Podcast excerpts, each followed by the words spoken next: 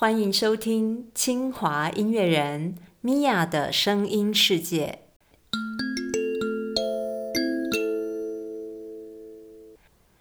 大家好，我是谢韵雅，多数人都叫我米娅。我在清大外语系毕业之后，走进了表演艺术这个领域，融合舞蹈剧场和人生的元素做创作，在台湾及国际舞台上演出。说真的，那时候表演艺术很冷门，许多朋友，包括我的家人都很纳闷。连我自己也完全没有猜到我会成为一个表演人，到底是什么吸引着我呢？我想先来放一段音乐，这是我和我的乐团——生动乐团，声音的声，感动的动，英文是 A Moving Sound。我的乐团的创作歌曲，我们先来听听看这一首，叫做。雨林 （Rainforest）。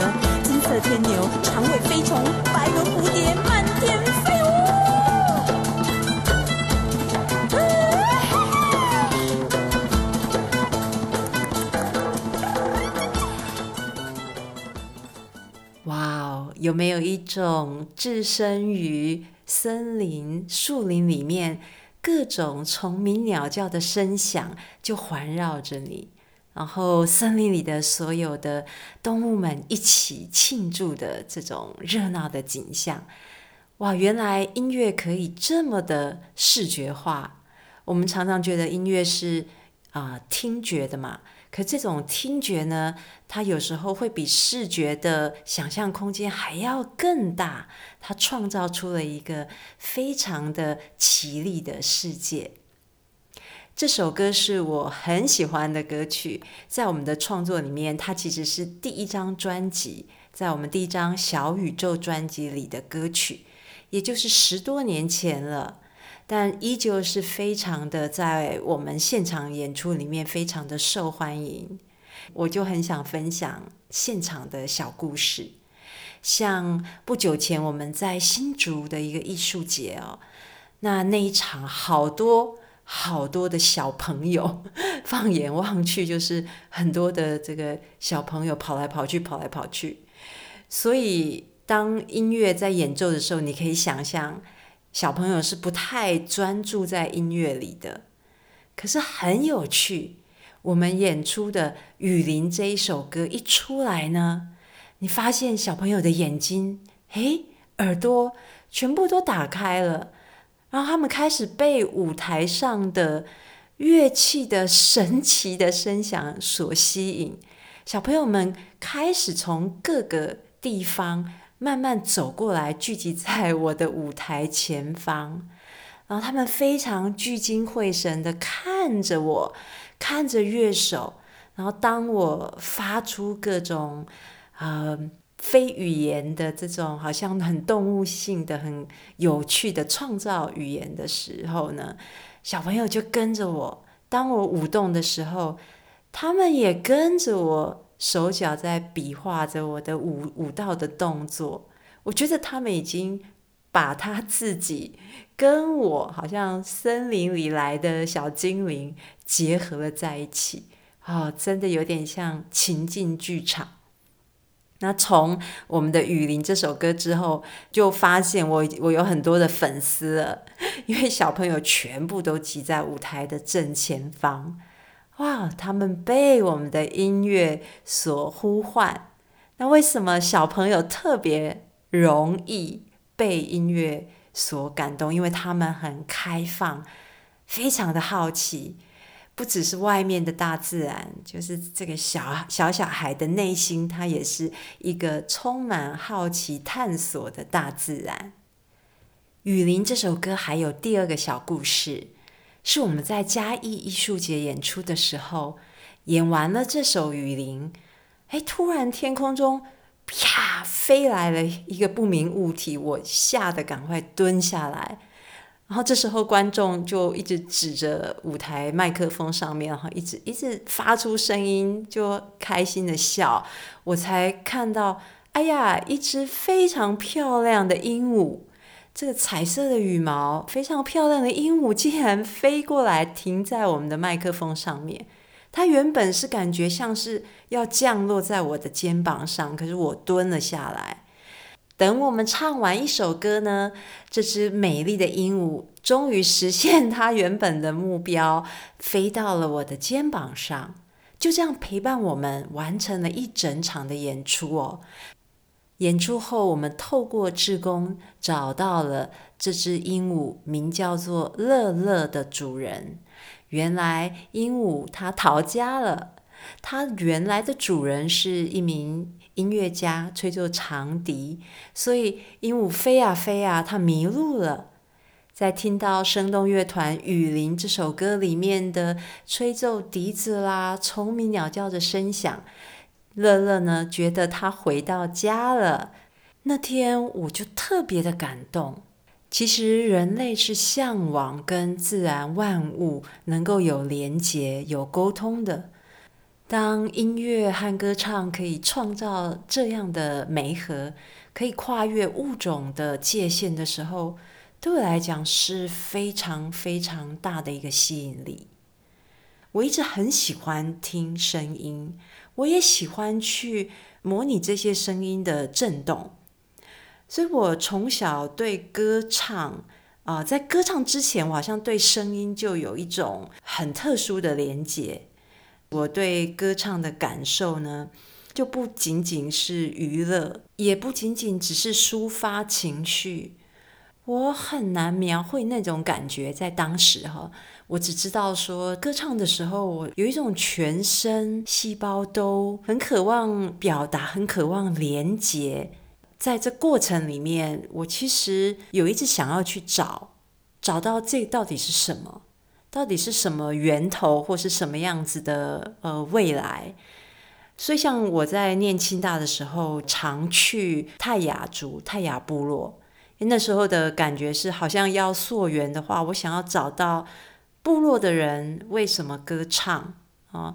因为在我们这个当代现代的文化里面，我们并没有这种歌唱的传统，所以我去部落，我想要感觉，想要感觉生活里面、生命里面那种有歌唱、有围圈、有一种灵性的寄托。啊，那是什么？当我读到胡德夫的这一段话，哈，我就非常深刻的觉得有共鸣。好，那我想念给大家。胡德夫呢，Kimball，他谈到给歌，哈，给给予的给给歌，哈，他曾经说，卑南族呢，Kisune 是给歌的意思。或许我这样吟唱，对方可以得到祝福。为什么不说给祝福，而说给歌呢？因为我们把歌看得重，歌是我们的最高表达。我们的歌唱是一种诚实描述，对自然的礼赞。在我们的歌里，可以听到用单纯的咏叹。对充满飞禽走兽的大地来表达无限的礼赞，这种唱法真的是无私的啊！当初听到这一段话的时候，我心里面就是哦，yes，yes，yes。我尤其喜欢最后那一句说，这个唱法真的是无私的。我觉得无私的这句话有一个很大的空间。就是当我在歌唱的时候，我觉得我超越了这个小小的我的身体。我一唱歌，我可以连接，我是天空，我是海洋，我是大草原。那种无私，把我的心整个打开，呃，可以涵容，可以连接，可以延伸。在众多的大自然能量形态里面，我最有感的。或是我灵魂深处最有连接的是海洋。海洋是古老的生命的起源，加上我出生在基隆，所以对于海、海港非常的熟悉。从小呢，看见海好像是一件稀松平常的事情，一直到长大到外地念书了，才发现哇，我有乡愁呀。我会想念海洋，于是到了假日，我搭乘客运回到基隆火车站的时候呢，就会在港口停下，闻一下海港的味道，感觉一下海洋的辽阔。我回来了，我看见海，我就像回到了家一样。这种连结是非常自然而无形的，在我日后从事剧场工作。编创了好几出的声音剧场作品，然后很自然都跟海有关联。像我的一个作品叫做《合唱》，河流的河，唱歌的唱。那还有一首歌曲叫做《当河流相遇海洋》。我也曾编了一个独舞，叫做《独木舟》。甚至在我音乐创作的。实验里面，我常常用到一个叫做呃 voice loop 声音的回路器。我会在这个即兴创作的过程里面去堆叠声音，就是第一个声音再加一个声音，这样堆叠下去。那这个过程它真的很像是海浪的概念，海浪就是一个一个叠一个，好，这个层次它又建立在一种。未知它充满了冒险，又充满了各种的可能性。这是我很喜欢的一个声音行动，也是常常我会用在现场演出时候的一个即兴的现场创作。在我分享下一段我的海洋旅行，也是我的歌唱经历之前，我想要来唱一段这个传统的仪式歌曲，大家来猜猜看，这是出自哪一个地方的仪式歌谣呢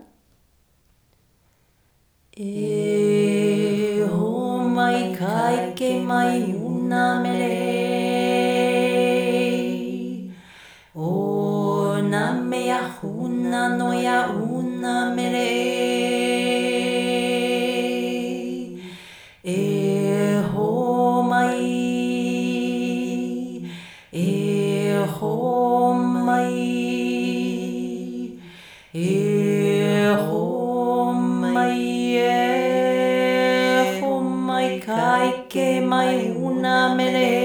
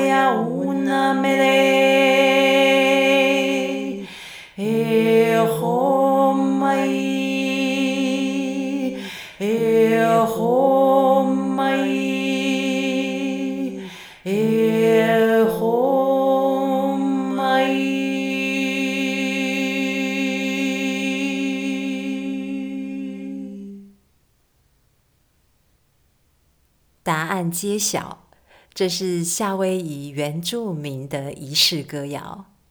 我先说明一下，这首歌并不是我过去预录的音乐作品，这是我录制这一集的 podcast 一时兴起，想要加唱这一首歌。所以刚刚录制完第一轨之后，我聆听觉得 something wrong。所以我又加了低音部的一轨，就变成有两个声部。这让我想到了在夏威夷那时候有一位啊灵性导师，他教唱歌、跳舞、文化跟哲学。啊，他曾经告诉我们说，夏威夷的这些传统歌谣的灵感是来自海洋浪花一个一个交织的声音。哇哦，这个让我听起来非常熟悉呀！我们的台湾原住民的歌唱舞蹈文化也有根源于海洋的传统，就像大家很熟悉的阿美族，阿美族靠近海，他们的舞蹈动作许多都是来自于海浪的形象。那歌唱也是。阿美族人歌唱的转音方式和复音对位的唱法，也是源自于海浪一波又一波向岸边拍打这样的画面和声音。另外，布农族呢，它虽然不是在海边，但是他们有溪流、瀑布。很有名的祈祷小米丰收歌，它的起源呢，有许多不同的说法。但其中有一个就是蛮普遍的，就是说这首歌呢起源于祖先们在猎场上的一次奇遇，他突然呢看见了幽谷中的瀑布，这个瀑布的声响共鸣非常的壮丽，所以他们心里面就升起了很敬畏敬仰的心情。于是呢，族人就通力合作，模仿飞瀑流泻的声响，形成了声音层次非常丰富又神秘的小米丰收祈祷歌。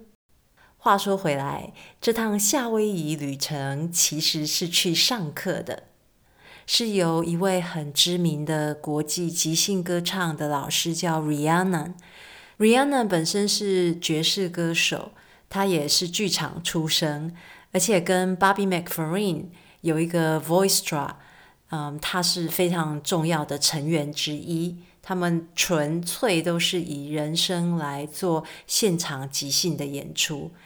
那个看的过程是非常过瘾的，因为这几位本身独自都是非常优秀的音乐人，那大家一起即兴的时候，哇哦，那种默契跟创造力，就是每一个当下你都觉得拍案叫绝，就是灵感是非常非常的新鲜。这堂课呢，只有招收十四位学员，来自全球各地。我们必须要寄上我们的作品给老师评选，才可以有资格去上课。其实我在报名的时候是有点紧张，担心我是不是会录取。很幸运，很幸运，我有入选。很开心的是，这几位来自世界各地的歌手。他们都有着同样的好奇跟想要跟大家一起共创即兴的开放度。老师的课程本来就很精炼、很独特，加上这些学员的激荡，就更精彩。每天都有很多的收获。我现在要来形容一下我们生活跟上课的环境，因为在这样的场景，不管你是来上课或是来放松。都非常的幸福。我们住的地方呢，它距离海洋大概只有十公尺，很近很近。那它的底下呢是火山熔岩，当然不是不是在烧的，就是已经是黑黑色的这种火山熔岩。所以每天我们是望着太平洋。我们早上起来的暖声，就是在阳台上面对着太平洋发生。这时候，我们视野望去的是大海，还有什么呢？还有在跳跃的海豚，在喷水的鲸鲸鱼。这个鲸，岛上的住民如果发现鲸鱼的出现时，他们就会赶快划着独木舟。顺着鲸的方向，想要跟它一同航行一段。这里的海洋文化非常的鲜明，而且是每天活生生的场景。我们上课一天只有四个小时，早上两小时，下午两个小时，其他时间老师就是让我们去海边，去海边去活动，去游泳，去接近海。那晚上的时候是各个国家的歌手，我们彼此分享、彼此交流歌曲。虽然台湾也是海岛，我又生长在基隆，照理说应该也是充满海洋文化的底蕴。可是呢，我从小的海边并不是那么容易亲近。也就是说，我们有海防啊，还有台湾呢，总是大人会觉得海边很危险，所以我们其实没有那么亲海。我是在这趟夏威夷旅程中非常强烈的被震撼到，跟海的距离如此的亲近，跟海洋中远古生命的相遇，这种体验让我在当时就在心中深深的发愿。回来台湾后，我一定要更亲近海洋。我想要探索这个浩瀚的世界。这个课程还有一个精彩的结业式。结业式是我们在天亮之前就被老师挖起来，全部的学员啊，我们在天还暗暗的就走路，踩在这个火山熔岩上拉瓦，到靠近海的地方。大家一起以歌声迎接曙光，第一道太阳光的升起。它既是一个歌唱的即兴，也是一个仪式。就在我们唱歌的一个段落时，我们看到远方好像有有一有鲸鱼。那我们不太确定，可是我们想，或许以歌声可以呼唤它。所以大家开始很聚焦的唱出我们的金歌，然后唱啊唱啊，其实已经过了三分钟都没有看到他，想说大概没了吧，大概大概是我们看错了。那这时候大家没在唱了，就只剩下我跟另外一个学员，我们两个想说，哎，再继续唱一下，然后。很惊讶的是，在非常近的距离里面，突然一个弧线啊，是鲸鱼的背部，一个弧线，好惊讶的那个瞬间，我们的歌声真的吸引了他靠近我们，从远方他靠近我们，因为我们的声音的频率他感受到了，这个经验真的是太神秘、太美妙了。我一直很难忘记那个画面，这是我第一次以歌声跟这么远古的海洋生命做连结，好像感觉到了他懂我，我懂他，我们的生命既然有了一种互通，我的生命跟他有了一个关系，虽然就是几秒钟，那个感动非常的巨大，非常的深刻，非常的动人。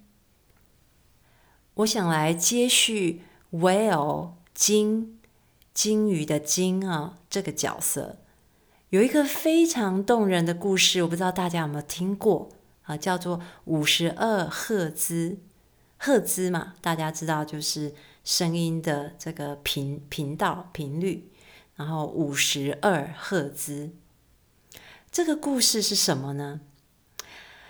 经呢，通常它是靠声音的共振来传递讯息的啊，所以有时候我们称它这个鲸鱼会唱歌，它们的声音为歌声，其实这不是凭空臆造的，因为它们真的是会发出固定的频率组合和重复的方式，就跟我们人类唱歌一样，有时候它是很功能性的。可能告诉其他的鲸这里有食物，或是它正在航行的位置那有时候呢，它是嗯，像是发情期啦，它也会有呃要去追女朋友啊，唱情歌啦。但同时呢，也有研究学者他们发现，很多时候他们的歌声也可以像是一种艺术的表达。也就是它并不是为了某种功能性，它就是纯粹的一种抒发。我们现在回来这个主角啊，五十二赫兹，最早听到他的声音的时候，是一九八九年美军的潜艇在北太平洋侦测器呢侦测到了这条种类不详的鲸鱼的叫声。说种类不详，是因为他们没有办法真正能够判断到底是哪一种类的鲸，因为我们知道鲸也有很多种啊，它的频率和其他的鲸群都不一样，它是五十二赫兹。那一般的蓝鲸，例如蓝鲸的基本频率是十五到四十赫兹啊。我为了这个有上网查了很多的资料。这个不同的鲸，它们的频率是不一样的。这些鲸鱼的声音，它的声音是可以传到很远很远。有人说，它的声音可以传到几百里甚至千里，这实在是太神妙了。那这个鲸歌呢，就是鲸鱼的歌声、歌唱，它是唱给同伴听的。如果它的同类听到了，就会回应。五十二赫兹的声音。没有同类听得懂他在唱什么歌。为什么科学家会知道呢？因为他们在侦测这这个频率的时候，发现没有其他鲸群声音的回应。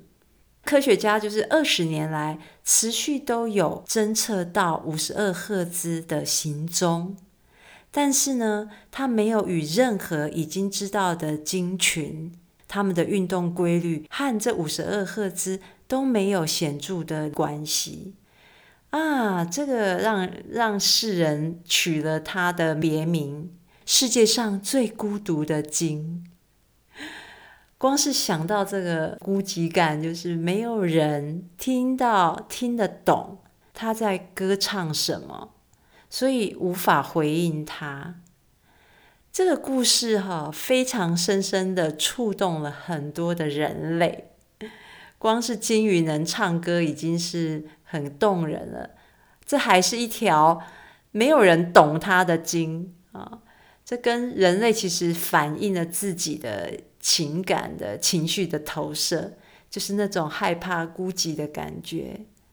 当然，我们今天这一集节目是不会在这么孤寂的气氛中让它结束的。即使五十二赫兹的声音没有同伴的回应，但是还有很多其他的鲸的声音是被人类所记录而听到而感动的。整个海洋生态到了一九六零年代，几乎大型鲸都被人类滥捕滥杀。于是到一九七零年的时候呢，有一张专辑的出现，改变了鲸的命运。这张专辑叫做《Songs of the Humpback Whale》，收录的是生态学家多年来在深海里采集的座头鲸的歌声。你可以想象，对于人类来说，歌唱是一种心灵的活动。所以当知道，哇哦！鲸会唱歌，这消息触发了人类深刻的情感，那种同理心。我们怎么能残害这样有灵性的生命呢？于是许多人站出来诉请保育。到今日呢，捕鲸活动已经在大多的地方是被禁止的。虽然地球环境面临极大的挑战。同时呢，也有更多人投入了环境保育的教育和行动，这其中也包括了艺术家、音乐人。米娅很庆幸有机会参与了金歌的创作。这是一个国际的计划，叫做 Pod Tune（P-O-D-T-U-N-E）。这计划是结合生态保育跟音乐创作。那所有的音乐销售所得都捐给海洋生态保育单位。整个专辑呢是由十四位音乐家，哈，来自美国、加拿大、英国、丹麦、比利时、拉脱维亚、中国、日本和台湾。很荣幸米娅可以成为台湾唯一的一位代表。计划的执行方式是。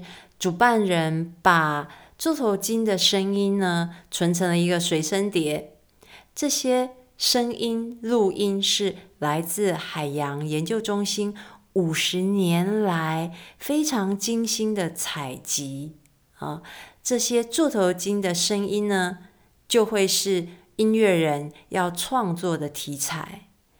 每一位受邀的国际的音乐人可以选择。选用哪一段声音，然后选择用什么样子的乐器来创作乐曲。座头鲸号称是海洋里面的情歌高手，因为他的声音是非常的复杂多元，而且声音的音频很宽广。它的赫兹呢，有时候是二十，有时候到两万啊，这个赫兹的频率非常的宽广。这样子的叫声让生物学家都非常的好奇，想要研究它。我想了一下，跟情歌高手要一起共创的话，嗯，我当然是选择纯人声的方式来演唱。那我是这十四位音乐人里面唯一用用人声来作为乐器的创作者，与今生和鸣。那这首歌曲就叫做《In the Deep Blue》在深蓝里。这首歌的创作初期，其实我脑袋非常卡，我不知道怎么下手。后来我想说，好吧，我来创造一个海洋的环境。我把随身碟里面座头鲸的呃声音的取样呢，我就剪下来，剪下来，剪下来。然后在我的电脑荧幕上的音轨呢，我就随机的贴，这个空间是很随机的出现声音。那我想象我现在就是在深海里，我在一个浩瀚的海洋里面，随时准备去感觉声波里面传来的共振，我怎么去回应这样子的共振？这过程其实真的很 organic，有些朋友听了这首歌，他告诉我他分不清哪一些是我的声音，哪一些是鲸的声音。我自己非常的喜爱这个作品，它几乎很难重新复制或是做成现场的演出。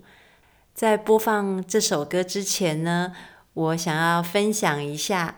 米娅的这首金歌很荣幸有获得美国乐评家 Joseph 评选为整张专辑的最爱。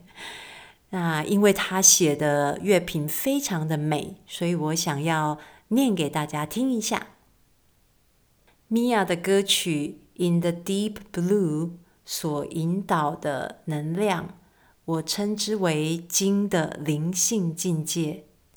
这应该是整张专辑中我最喜欢也最具代表性的一首，因为它以超凡的极简抽象艺术盘旋回荡在浩瀚的海洋中心，宛如声呐版的古老日本排句诗海谷。好的，准备好聆听这首歌了吗？你可以选择躺下来放松自己，好好的 enjoy 海洋的声音 SPA。